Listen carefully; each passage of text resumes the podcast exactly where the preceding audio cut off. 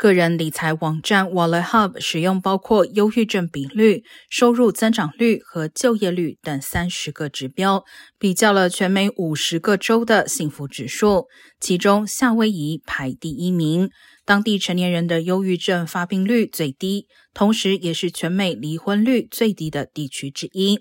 马里兰州排名第二，明尼苏达州、犹他州和新泽西州分列第三至第五名，加州排名第七，